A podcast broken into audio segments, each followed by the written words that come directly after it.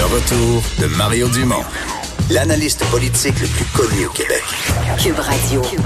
Autrement dit. Plan de protection du Canada. Tranquillité d'esprit.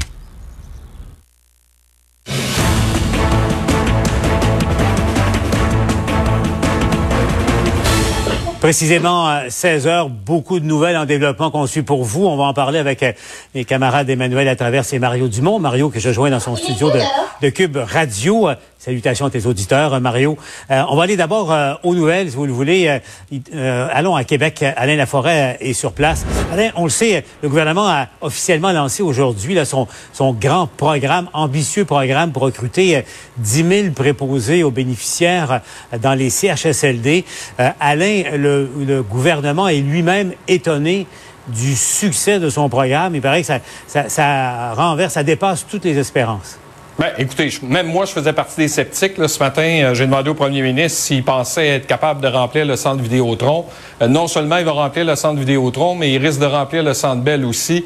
à 15h30, on était à 29 370 inscriptions, euh, Paul, pour suivre cette fameuse formation de trois mois du 15 juin au 15 euh, septembre. Mais attention, il faut la réussir avec succès avant d'aller travailler dans un CHSLD. C'est une formation accélérée, euh, une formation qui va permettre à terme de gagner 49 000 dollars par année, euh, qui sera donnée dans 52 euh, centres de formation professionnelle. Et ce matin, on avait obtenu en primeur les publicités, justement là, pour inciter les gens à s'inscrire, où on s'adressait à l'humanité des jeunes pour venir prêter main forte, justement, dans les CHSLD pour aider les aînés. Or, l'appel du premier ministre a été entendu. Euh, il comptait énormément sur le taux de chômage élevé, mais aussi sur le fait que 10 000 personnes étaient venues prêter main forte dès le début euh, de la pandémie par la plateforme Je contribue. Est-ce que ce sont ces gens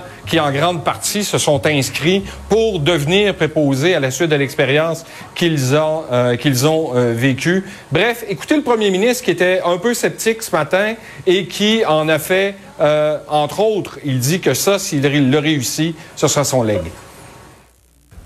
Je me dis que si, à la fin de mon mandat, j'avais juste réglé la situation d'un CHSLD, ben je serais content déjà, que j'aurais fait beaucoup si on était capable de dire, ben enfin, on traite avec dignité, puis on donne tous les soins nécessaires à nos aînés dans nos CHSLD. Juste faire ça, là, pour moi, ça serait un grand accomplissement, puis je vais m'en assurer. Ben voilà, il met au fond euh, tout son poids politique dans la réussite de ce programme. Euh, Alain, euh, il y a eu des étincelles à la période de questions, notamment l'échange entre Pascal Bérubé et François Legault. Ces deux-là étaient, étaient amis à l'époque. donc, et le PQ qui met carrément en doute l'indépendance professionnelle d'Horacio Arruda. Et ce n'est pas la première fois, là, entre autres, que le chef parlementaire du Parti québécois questionne l'indépendance de la santé publique parce qu'on voit Horacio Arruda tous les jours assis aux côtés de François Legault. Ça fait plusieurs semaines que euh, Pascal Bérubé euh, demande que la santé publique tienne ses points de presse indépendamment euh, du euh, gouvernement.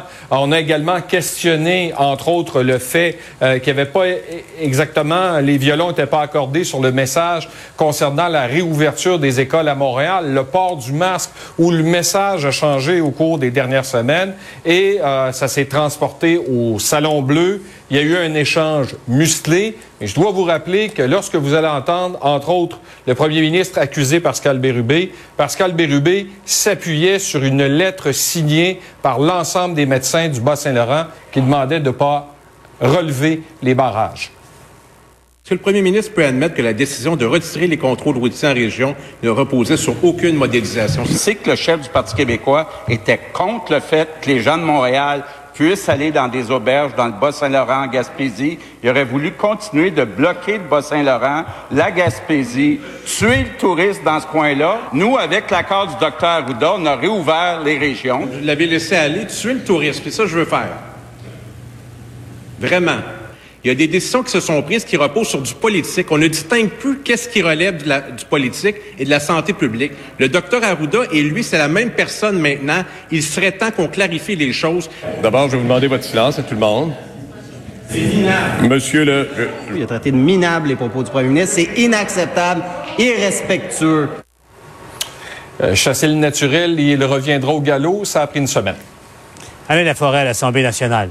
J'en parle maintenant avec euh, Emmanuel euh, et Mario. Bon, laissons la, petite politique de côté. Il faut croire, Mario, que cette petite politique a aussi été déconfinée cette semaine. Mario, d'abord, sur la question de ce... enfin, 30 000 personnes, Mario. 30 000 personnes ont, appliqué pour devenir préposés aux bénéficiaires. Le gouvernement espérait, implorait Sainte-Anne-de-Beaupré d'en avoir 10 000. Il y en a 30 000 inscrits jusqu'à maintenant. Comment tu réagis? Hmm.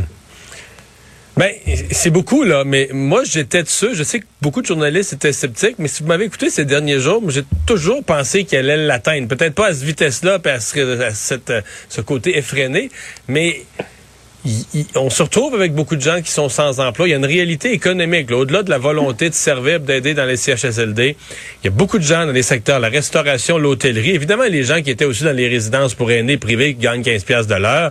Euh, là, tout à coup, tu rends disponible des emplois dans le secteur public, avec les fonds de pension du secteur public, les conditions, programmes d'assurance et autres, tout ce qui vient qu'un emploi du secteur public.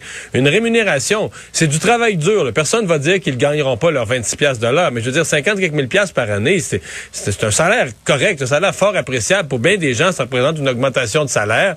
Donc, euh, c'était... Non, là, il reste à voir... Euh, il y a eu quand même euh, des, des, des, des, occasions dans les dernières semaines là, où euh, on a demandé des bénévoles, on a demandé ci, on a demandé ça, puis oui, les gens se, se lançaient.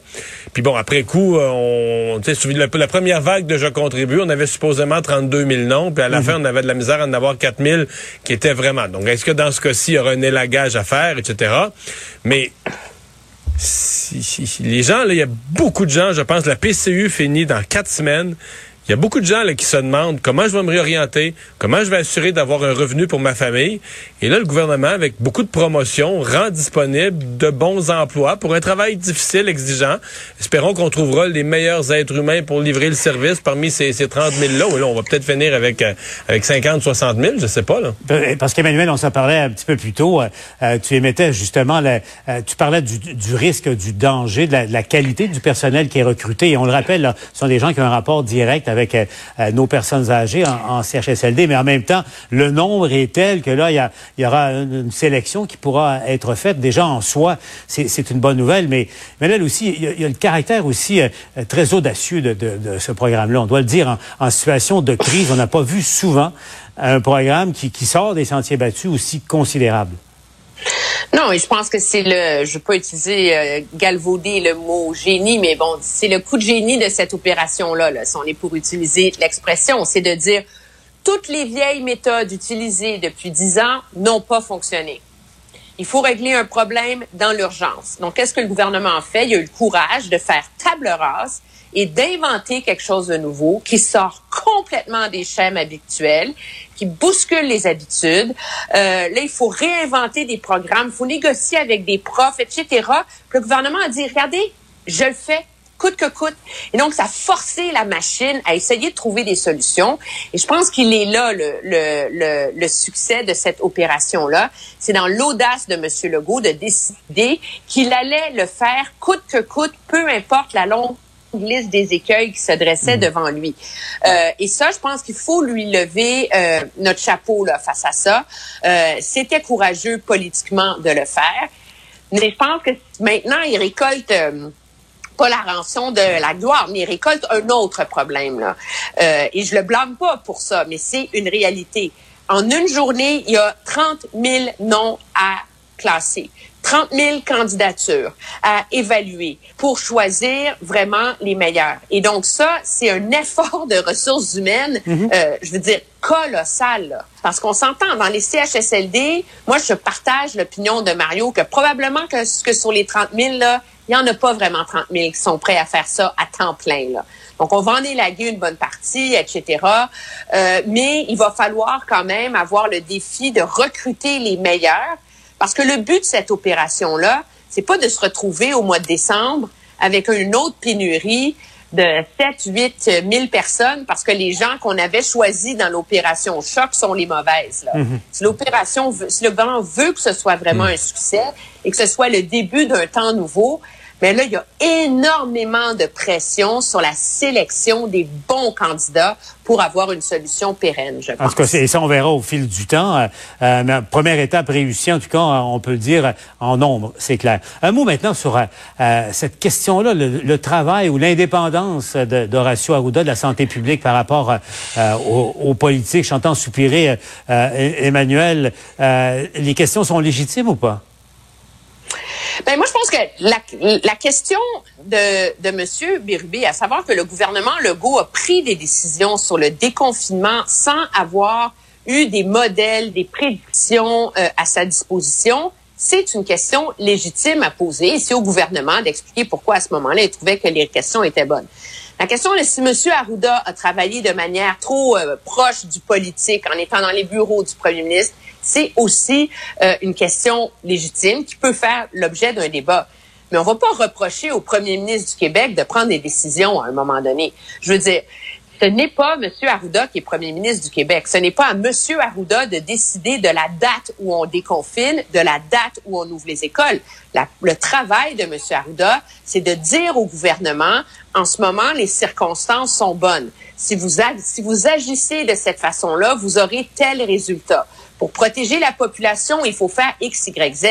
Mais le moment où on ouvre l'économie, où on confine l'économie et où on pose des gestes sur la société québécoise et comment on les pose, c'est la responsabilité de la classe politique. C'est elle qui est imputable. C'est la raison pour laquelle c'est elle qui est élue. Monsieur Arruda a un rôle essentiel, mais c'est un rôle de conseil. Ceci étant dit, je pense que là, on est rendu au moment où peut-être que ce serait une bonne idée de séparer ces conférences de presse de celles de M. Legault, parce que ça permettrait vraiment d'engager qu'on est dans une sphère où il y a des évaluations scientifiques et il y a des décisions politiques qui doivent être prises. Autre euh, grand débat, évidemment, parce qu'on on y vient, ce qui se passe aux États-Unis et un peu ici également, la brutalité policière, surtout contre euh, les Afro-Américains, la question des tensions raciales. Euh, on va aller retrouver Michel Lamarche du côté euh, d'Ottawa parce qu'il fallait voir la conférence de presse de Justin Trudeau aujourd'hui. Euh, Michel, questionné là-dessus, questionné sur le comportement actuel du président Trump, là, sur euh, la, question des tensions, son intention d'envoyer l'armée, s'il le faut, contre les citoyens américains. Michel, si le silence est d'or, celui de Justin Trudeau vaut de l'or parce que c'est un silence qui fait le tour de la planète en ce moment. Oui, effectivement, parce qu'il y a moyen, Paul, d'interpréter le silence de Justin Trudeau ce matin. Et vous l'avez dit, tous les grands médias américains reprennent cet extrait de Justin Trudeau, où pour une deuxième fois dans son point de presse de ce matin, il se fait poser la question. Euh, Qu'est-ce que vous pensez de la décision de M. Trump? Vous pensez quoi des gaz lacrymogènes utilisés contre les manifestants, euh, de cette intervention possible de l'armée contre les manifestants? Et Justin Trudeau, là, s'est vraiment gardé de commenter, ne voulait pas critiquer le président américain. Euh, mais Paul, il faut écouter ce silence. Monsieur Trudeau qui reste muet pendant plus de 20 secondes. On peut écouter l'extrait, un bout de question et la réponse du premier ministre. If you don't want to comment, what message do you think you're sending?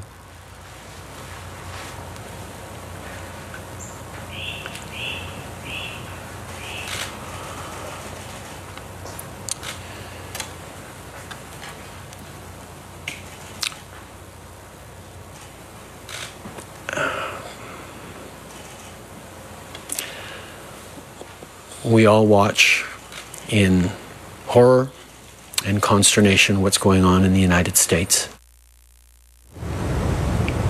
Ah, c'est quelque chose, euh, Michel. Justin Trudeau qui continue de dire, lui, qu'il y a bel et bien euh, de- du racisme systémique au Canada.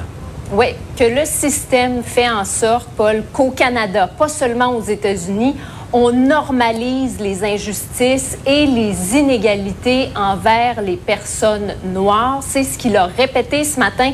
Et à peu près tous les membres de son gouvernement qui ont pris la parole sur le sujet aujourd'hui ont répété ces propos. D'ailleurs, il faut savoir que lors de la période de questions à Ottawa, tous les chefs de parti ont pris la parole pour parler du racisme. Euh, je vous invite à les écouter en rafale. Donc malheureusement, Paul, on peut pas les en... bon, on peut, on peut les écouter. N'a jamais sa place chez nous et nous allons tout faire pour l'éradiquer d'un océan à l'autre. Nous devons continuer à lutter contre les atteintes à nos libertés, y compris le racisme et toute forme de brutalité et d'injustice au Canada et partout dans le monde. Le racisme systémique existe probablement. Il ne doit pas dénoncer les individus, mais appeler à la relecture de nos règles pour en extirper ce qu'il pourrait y rester. Le racisme systémique envers les Noirs, les Autochtones et bien d'autres minorités visibles est bien présent. Donc, Paul, c'est ce qui s'est passé à Ottawa aujourd'hui. En attendant, il faut savoir qu'à Québec, M. Legault a dit qu'à son avis, il n'y en avait pas de Mhm. racisme systémique au Québec. Il dit oui, il y a des racistes, mais c'est pas systémique. Et ce qu'il dit, c'est de grâce, arrêtez de comparer le Canada avec les États-Unis. Ça n'a rien à voir, nous dit François Legault aujourd'hui. Michel nous parle en direct d'Ottawa. Merci, euh, Michel. Mario, je vais à toi d'abord. Euh, euh, revenons là, à, ce silence de, Justin Trudeau. Je disais, ça fait le tour de la, planète. Mario euh, euh, et Emmanuel, je vous amène sur un terrain glissant. Qu'est-ce qui se passe dans l'esprit du premier ministre en ce moment? Êtes-vous de ceux qui pensaient qu'au fond, il se, mord, se, tord la langue, mord la langue pour ne pas créer un affrontement direct avec Trump ou c'est parfaitement étudié, son silence parle de lui-même? Mario, t'en penses quoi? Ah, moi, je pense que c'est étudié. Puis, c'est-à-dire que moi, il y a un côté théâtral, à Monsieur euh, Trudeau. sais, euh, on peut trouver des fois que François Legault est brouillon, mais tu sais, François Legault, tu sens qu'il parle comme si c'était dans son salon, puis tu lui poses une question, puis il te répond. M. Trudeau, c'est toujours assez étudié. D'ailleurs, il y avait le, il y avait le hockey euh, ce matin, puis euh, tantôt on se passait ici à Cube Radio, on se passait à la réflexion. Si François Legault avait eu le hockey, il aurait dit voyons, j'ai le hockey, puis il aurait pris un verre d'eau, alors que Justin Trudeau a joué ça comme dans, puis a été pris avec pendant une longue période dans son point de presse. Mais euh, M. Trudeau donc euh, utilise une espèce de gravité là, tu sais, euh, quand il est revenu après ces 20 secondes de silence, là, un ton très bas, une façon de parler qui est pas sa façon de parler naturelle. Je sais pas, là, tu sais.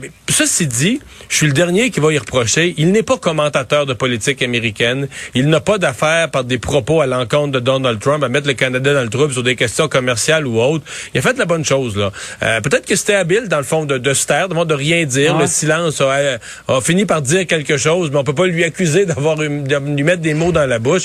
Mais euh, moi, je, il, il fait la bonne chose en disant, moi, je commande pas la politique américaine. Je ramène le sujet chez nous, puis je fais ce que j'ai à faire pour le Canada. Là-dessus, il a raison. Donc, selon Mario, bon réflexe. Emmanuel, toi qui as couvert euh, longtemps euh, Justin Trudeau, euh, qu'est-ce que tu en penses? Oui, moi, je pense que c'était calculé. C'est pas de l'improvisation, mais je pense que c'était un très bon calcul. Il y a des gens que le style de Justin Trudeau théâtral dans ces trucs-là énerve, là. Mais au-delà de ça, je le conçois. Mais c'était habile parce que ce qui est important, c'est la dernière partie de la question. Si vous refusez de commenter M. Mhm. Trump, quel signal est-ce que vous envoyez? Et c'est une question qui est pertinente, mais M. Trudeau, il peut pas répondre à ça. Tout le monde le sait, on a compris, là. Je veux dire, c'est vrai que si c'était le président russe, il se serait déchiré la chemise, mais c'est le président des États-Unis qui a un pouvoir immense, qui est caractériel, qui fait n'importe quoi, qui est en pleine crise et qui cherche des boucs émissaires. Alors, c'est mieux de se taire, mais je pense que ce silence-là était évocateur de la lourdeur du moment, de la gravité des gestes qui sont posés, du discours et de la situation aux États-Unis, et en même temps, la première partie de sa réponse, c'est de dire les Canadiens sont horrifiés. Tu sais, il n'a pas dit sont déçus, il a quand même utilisé un langage très fort. Donc moi, je pense que en effet, tout y était et c'était quand même très euh, très habile, même si le style fait pas l'unanimité. là. Emmanuel, Mario. 21 secondes. 21 secondes. J'aurais de la misère, hein? Eh, non, on l'a fait, écouter à la radio tantôt. 21 secondes de silence à la radio, là, c'était quelque chose. Quand même. Mario, Emmanuel, merci d'avoir été là. On vous retrouve au TVA Nouvelle. À tout de suite. Au revoir. Je vous rappelle, dans une dizaine de minutes, euh, restez avec nous et appelez-nous, écrivez-nous. On va, avec euh, nos trois experts, répondre à toutes vos questions en direct ici à LCA.